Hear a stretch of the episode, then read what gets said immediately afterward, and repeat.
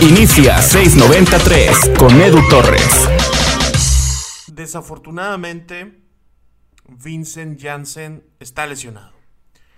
Se reportó el 19 de agosto, el jueves 19 de agosto a las 7.51 de la tarde que eh, va a ser sometido a una cirugía en Los Ángeles, California, debido a un padecimiento de pubalgia.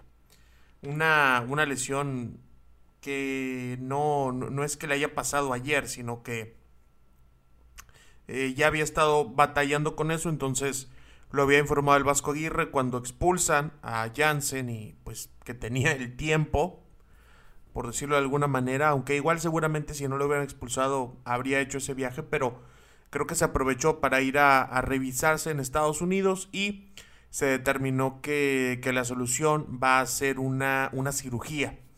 En este episodio del podcast 693, que me da muchísimo gusto que lo estés escuchando, eh, porque es un tema que, creo que se presta perfecto para, platicarlo por la lesión de Jansen y por el gol tan importante que hizo el Plátano Alvarado eh, ante, ante el Cruz Azul en el Estadio Azteca, que de pronto parece que no dimensionamos las cosas pero estamos hablando de que un canterano rayado, alguien de 21 años y que está en la institución desde los 14 años, hizo un gol importante en el Estadio Azteca. Hoy vamos a hablar de los jugadores que desperdician oportunidades y los que deben aprovecharlas. Vincent Janssen es un jugador holandés seleccionado en su momento, un, futbolista que llegó a ser muy, muy destacado en, la liga local. Tiene 27 años. A lo largo de, su carrera ha pasado por 7 equipos, varios de ellos juveniles. Eh, pero un dato destacado y, y que definitivamente no podemos dejar pasar es que hasta ahora en transferencias en movimientos ha ha costado en todos los clubes donde le ha tocado participar 34 millones de euros. Así como lo escuchas. 34 millones de euros. Tú te podrás preguntar, oye Edu, ¿de dónde salió toda esa cantidad de dinero? Es exagerada, estoy de acuerdo contigo, es muchísimo dinero.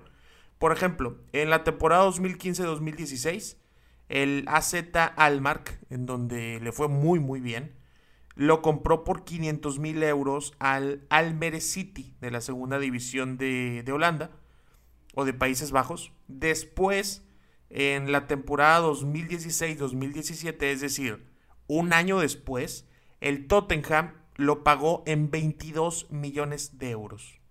O sea que el AZ Almar tuvo una ganancia de 21.5 millones de euros en solamente un año habría que revisar porque pues el fútbol eh, el fútbol de Países Bajos siempre tiene estos detalles de, grandes ventas a, las ligas más importantes de Europa, pero debe ser eh, de, de, las contrataciones que mayor beneficio económico les ha dejado. En el Tottenham le fue entre mal y muy mal, nunca le fue bien, y lo prestaron al Fenerbahce en el 2017 y la tarifa de préstamo fue de 2.5 millones de euros. Eh, y en el 2019, en el mes de julio, 23 de julio del 2019, el Monterrey pagó 9 millones de euros por los servicios de Janssen. Eh, al menos esas son las cifras que da el sitio especializado en movimientos y en estadísticas Transfermarkt, que es una referencia que utilizamos siempre. Yo sé que de pronto me podrán decir, no, Edu, fueron tantos millones y aquí y acá, y el tema de bonos y los objetivos, pero esas son, son, las cifras en las que nos vamos a basar. Ya podrá ser más, podrá ser menos, pero deben dar rondando los 30 millones de euros los movimientos que ha, que ha generado Janssen a lo largo de su carrera profesional. Ahora bien, hablando de estadística, de estadísticas muy generales, no es nada de, de Big Data, son números simples, números fáciles. Jansen hasta hoy ha jugado 68 partidos con el Monterrey, haciendo 21 goles y logrando 4 asistencias. 68 partidos, 21 goles, 4 asistencias en dos años. 68 partidos en dos años es una, es una cifra aceptable. No, no voy a decir que es baja, pero caray, cuando pagas 9 millones por un jugador, yo esperaría más actividad. Y después ves que son solamente 21 goles, se pone un poquito peor la cosa, ¿no? Que, que hayas pagado 9 millones por un jugador que, que en 68 partidos te ha generado, bueno, ha anotado 21 goles y, y que lleva, lleva 4 asistencias que también tienen, tienen su mérito. Ahora, escucha bien el siguiente dato. Para que Jansen anote un gol, en promedio se necesita que pasen 167 minutos. 167.23. Que si lo convertimos a partidos es 1.85 juegos, que es prácticamente cada dos partidos, ¿no? Por decir, oye Edu, eh, no es tan mala cantidad. Eh, ahí podría ser peor. sí, seguramente sí, pero creo que, que cuando Jansen llega al fútbol mexicano esperábamos otra cosa de él. Y hoy un futbolista del cual, por ejemplo, yo en, en aquel 2019, yo dije que iba a ser el mejor delantero del continente, di mis argumentos porque Benedetto se había ido, porque André tenía 33 años, Raúl Ruiz Díaz, Franco Jara se habían ido a la MLS, Mauro Boselli se estaba yendo de León. Eh, yo, yo pensaba que más que llegar a romperla, se iba a topar con una época difícil de delanteros en América, en el continente americano. No fue así, quedé como un payaso no hay otra forma de decirlo, pero, pero creo que la expectativa era esa. Si tú decías, oye, pues sí, a Janssen no le está yendo también en Europa, pero ese es el tipo de jugador que normalmente llega a México, el futbolista rechazado en Europa, que de eso ya haremos un podcast más adelante sobre los jugadores que no les va bien allá y en México hacen una muy buena carrera. Entonces, como conclusión de, de este tema de Janssen, podemos decir que ahora con esta lesión, su carrera ha sido o mejor dicho, su fichaje con el Monterrey, ya le podemos llamar fracaso. Ya podemos decir que fue un fichaje del cual se esperaba una cosa y no la cumplió. Se esperaba que fuera campeón de goleo, se esperaba que le pudiera generar una competencia enorme a Funes Mori al grado de mandarlo a la banca y no fue así. Se esperaba que fuera un futbolista importante en el clásico, que constantemente estuviera siendo importante en liguilla, que también ha marcado varios goles, fue importantísimo para el título del 2019, el último de liga, sin embargo, siempre da esa sensación de que algo le faltó. Y digo faltó porque para mí, de aquí para adelante, no es que Jansen vaya a cumplir. Ya son dos años, son más de 60 partidos. Ya no sería un tema de que nos vaya a callar la boca o que ahora sí va a dar. Eso te la compro al año, pero ya pasaron dos años en donde Jansen no ha tenido el rendimiento esperado. Ahora, con esta lesión, que lo va a dejar fuera al menos seis semanas, al menos seis semanas de competencia va a estar fuera Jansen, además de las que ya se había perdido por el tema de no poder hacer una pretemporada completa. En los partidos que le dio oportunidad el Vasco Aguirre por la eh, ausencia de Funes Mori que estaba con la selección de Copa Oro, tampoco hizo tan buen, tan buen papel, falló un penal contra Mazatlán. ¿Qué más le podemos ofrecer a Jansen? ¿Qué más? ¿Qué le damos? ¿Qué le ofrecemos? Yo creo que lo que se le podía dar en cuanto a apoyo de la afición, en cuanto a oportunidades de juego, en cuanto a responsabilidades, considero que todo eso desafortunadamente llegó a su límite. Pero hay otro jugador, que es el Plátano Alvarado, que tiene que aprovechar estas circunstancias.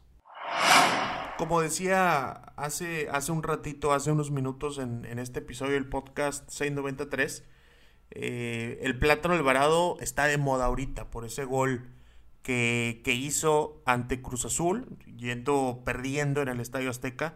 Había gente exagerada, como el profesor Lucho Ibarra, diciendo que era como el remate de, de Borghetti contra, contra Italia en el Mundial del 2002. Tampoco se trata de, de exagerar tanto. Pero, a ver, ¿quién es, ¿quién es el Plátano Alvarado? ¿Quién es este jugador canterano del Monterrey? Que hizo ese gol, eh, ese gol que, le termina dando el empate. Vamos a verlo en números, en números a lo largo de su trayectoria con los Rayados, hablando solamente del fútbol mexicano. Eh, en temporada regular ha disputado 154 partidos desde la sub 15, pasando sub 15, pasando sub 17, pasando sub 20, eh, primer equipo, Copa MX, Liga. 154 partidos en donde ha hecho 69 goles. ¿Ok? 154 partidos, 69 goles, que la verdad es una, eh, es una buena, una buena cifra. También tiene por ahí un promedio de 2, de un gol cada 2.23 encuentros. Y en liguilla ha disputado 33 partidos, insisto, en todas las categorías de la institución y eh, marcó 13 goles en instancias finales, también es una muy buena cifra. Alvarado es un jugador que llegó al Monterrey a los 14 años, él es de, de Guasave, de Guasave, Sinaloa, una tierra que no da, no se distingue por dar demasiados jugadores, uno, bueno, específicamente Guasave, uno de los, de los que anda por ahí también en la primera división, el Tiva Sepúlveda, eh, futbolista de, de Guadalajara, y Alvarado poco a poco se ha ido ganando esas, esas oportunidades a base de buen rendimiento, a base de disciplina. Y hay, una situación que me parece peculiar. Y aquí es donde, donde, donde empecé a comparar a Jansen cuando llega al Monterrey, que es el, el Apertura 2019, torneo donde eh, a Monterrey le toca ir al Mundial de Clubes, donde Está este tema de la salida de Diego Alonso, la llegada, el regreso de Mohamed, el famoso regrésame a mi equipo, la liguilla espectacular que hacen, el Mundial de Clubes, el tercer lugar, la final tan emocionante contra el América, todas esas, todas esas situaciones, ¿no? En ese torneo Apertura 2019, en donde, insisto, llega Jansen al fútbol mexicano con un costo de 9 millones de euros, el Plátano Alvarado es campeón de goleo en la sub-20. Es campeón de goleo con la categoría sub-20 teniendo 19 años. Un campeón de goleo en donde marcó goles haciendo una pared dentro del área, hizo gol de tiro libre, se aventó un golazo de chilena. En el barrial, en el clásico contra Tigres, también hace un golazo yendo por el sector de la derecha, recortando y pegándole. O sea, hace goles de alguien que no es goles que no son, a ver, ¿cómo lo puedo decir? Goles que no son de finalizador, ¿ok? O sea, no hace goles tipo Chicharito Hernández. Sí los hace, vaya, pero no es, no es una constante en su carrera. No podemos decir que es alguien que, que alguien hace toda la jugada por la banda o varios futbolistas van conduciendo por dentro, van combinándose y de pronto llega el plato Alvarado y nada más pone el pie. No. Eh, Alvarado es un jugador que tiene disparo de, de media distancia, como por ejemplo lo hizo en el partido contra Pantoja de visitante en la, en la CONCACAF. Un contragolpe, recupera la pelota él, va conduciendo, por derecha tiene un compañero, pero ve el espacio, le pega de fuera del área, termina siendo gol. Si quieren ver, es más, si, si, si quieren ver los goles de ese título de máximo anotador del fútbol mexicano categoría sub-20, del Plátano Alvarado, mándame un mensaje a mi Instagram, arroba edutorresrr, y yo te voy a hacer llegar todos los goles de Alvarado para que lo conozcas, para que sepas qué tipo de delantero es, qué tipo de pegada tiene y cómo le puede ayudar al equipo de Monterrey. Porque sí, el gol de Columbus nos dice una cosa, el gol de, de Cruz Azul nos dice una cosa, que es un futbolista que le agrada eh, o que no, no se hace chico en momentos grandes, no se esconde en momentos importantes. No es el futbolista que de pronto meten a ver qué hace y a ver si gana un corner, a ver si, si va y corretea a los centrales cuando vayan saliendo. No, no, no. Es un jugador que sabes que te va a resultados. Tan es así que cuando Alvarado ha hecho gol con el Monterrey, que ha sido un partido de Copa contra Santos, el partido contra Pantoja, partido contra Columbus Crew, partido contra Juárez y ahora contra Cruz Azul, el Monterrey no pierde. Ese es un dato. Cuando Alvarado ha hecho gol con el primer equipo de Rayados, no han perdido. Entonces, Alvarado es un jugador que ya está hecho, es un jugador que ya está terminado, por, por decirlo de alguna manera. Bueno, yo creo que no. Yo creo que no es un jugador que ya podemos decir que se le puede dar toda la confianza. Yo creo que no podemos decir que, que es un futbolista que está 100% listo para ser titular en la primera división. Y probablemente el propio jugador, el Vasco Aguirre, Marteloto, el Misionero Castillo, tengan una idea similar a la de un servidor. Y muchos aficionados que me están escuchando, y a lo mejor la gente más cercana, la gente de la agencia de representación que maneja Alvarado, probablemente todos pensemos lo mismo. Todavía no está para ser ese jugador titular del Monterrey. Pero sí está para aprovechar las oportunidades que se le den. Para eso sí. Antes tenía el problema de que jugaban Rogelio Funes Mori, Vincent Janssen, y luego todavía le sumábamos a Akeloba. Había partidos donde querían poner a Vilés Hurtado de 9. Se hablaba que hasta Dorlan Pavón podía tener oportunidades en esa posición. Cinco jugadores, todos extranjeros. Y también en su momento le tocó competir con Julio Cruz, que hoy es futbolista de Librigues de Oaxaca y que le está yendo muy bien. Le tocó competir con eh, Madrigal, ese futbolista espigado, futbolista eh, de muy buen juego aéreo. Le tocaba competir con un montón de, de, contrincantes por esa posición. Y poco a poco ha ido ganando puestos. De poquito a poquito va ganando un lugar en el primer equipo. Qué buena rima me acabo de aventar. Barras, perdón de poco a poco se ha ido ganando un lugar en el primer equipo, un lugar ahí con, con el Vasco Aguirre, cerca de Funes Mori, que le está aprendiendo un montón. Seguramente también da a Janssen, está aprendiendo muchísimo. Entrena contra futbolistas de la categoría Sebastián Vegas, que es de Copa América, de César Montes, medallista de bronce, de Estefan Medina, seleccionado también de Copa América. Entrena contra ellos, que eso ya tiene muchísimo, muchísimo, muchísimo peso. Y que influye un montón en la formación del jugador. Hoy estamos hablando de que Alvarado era el tercer delantero del Monterrey y hoy ya es el número dos.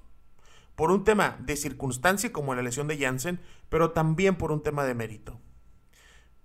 Insisto, no es un jugador, al menos a mí me parece, no es un jugador que ya esté como para darle la titularidad indiscutida. Pero sí está para aprovechar esos minutos. Para ver, Funes Mori, perfecto, minuto 75, para afuera, Alvarado, dale, y ahora también pasa una cosa. Yo todavía no estoy 100% convencido, y es algo que he platicado varias veces, sobre todo en RGL Deportiva los fines de semana, cuando nos toca por ahí platicar un poquito de, de fuerzas básicas. Yo todavía no estoy 100% convencido de que la posición ideal para Alvarado vaya a ser la de centro delantero, ¿ok? A lo mejor puede ser un gran segundo 9, puede ser un buen media punta, a lo mejor empezar cargado al lado de la izquierda o al lado de la derecha y que siempre vaya hacia adentro. Eh, o sea, no, no, jugar como extremo, sino como un delantero que va de afuera hacia adentro para sumar a un finalizador más. Probablemente eso, eso termine siendo y capaz termine siendo un excelente complemento para, para Funes Mori. Pero esas oportunidades que están llegando, ojalá que, que las sepa aprovechar. Porque, a ver, talento ya sabemos que tiene. Ya sabemos que es buen jugador. Seguramente la gente que lo escauteó cuando tenía 14 años, los que lo pusieron en la casa club, los que lo han visto desde la sub 15, todas esas personas que lo conocen perfecto saben que tiene talento. Pero necesita dónde exponerlo. Necesita en dónde mostrarse. Y ahí va. Ahí va poco a poquito. Yo creo que para la gente de Monterrey, que la gente de Rayados, que sé, que dice no, pues este, eh, queramos jugadores consagrados y la cantera para qué, son puros jovencitos, pero la verdad que creo que sí es un motivo de orgullo que un futbolista que tiene ya siete años de proceso en fuerzas básicas haya hecho ese gol en el Estadio Azteca. De verdad, yo creo que tiene mucho valor, creo que tiene mucho mérito y significa muchísimo, significa bastante eso. Yo estoy seguro que toda la gente que ha rodeado a Alvarado a lo largo de su carrera se sintió muy contenta con ese gol, se sintió satisfecha con ese gol. El misionero Castillo, hombre, que hoy es eh, parte del cuerpo técnico del primer equipo, lo contento que, tuvo que, que, sentir ver esa anotación. Y ojalá que las oportunidades Alvarado las sepa aprovechar desde la parte física, desde la parte anímica, obviamente desde su rendimiento deportivo, desde la parte disciplinaria, dormirse temprano, comer bien, hacer trabajo extra, siempre bien medido por la parte de, de, los preparadores físicos, siempre los pies en el suelo. Todo ese tipo de situaciones son los que pueden llevar al varado a olvidar a Jansen. Así, ¿sabes qué?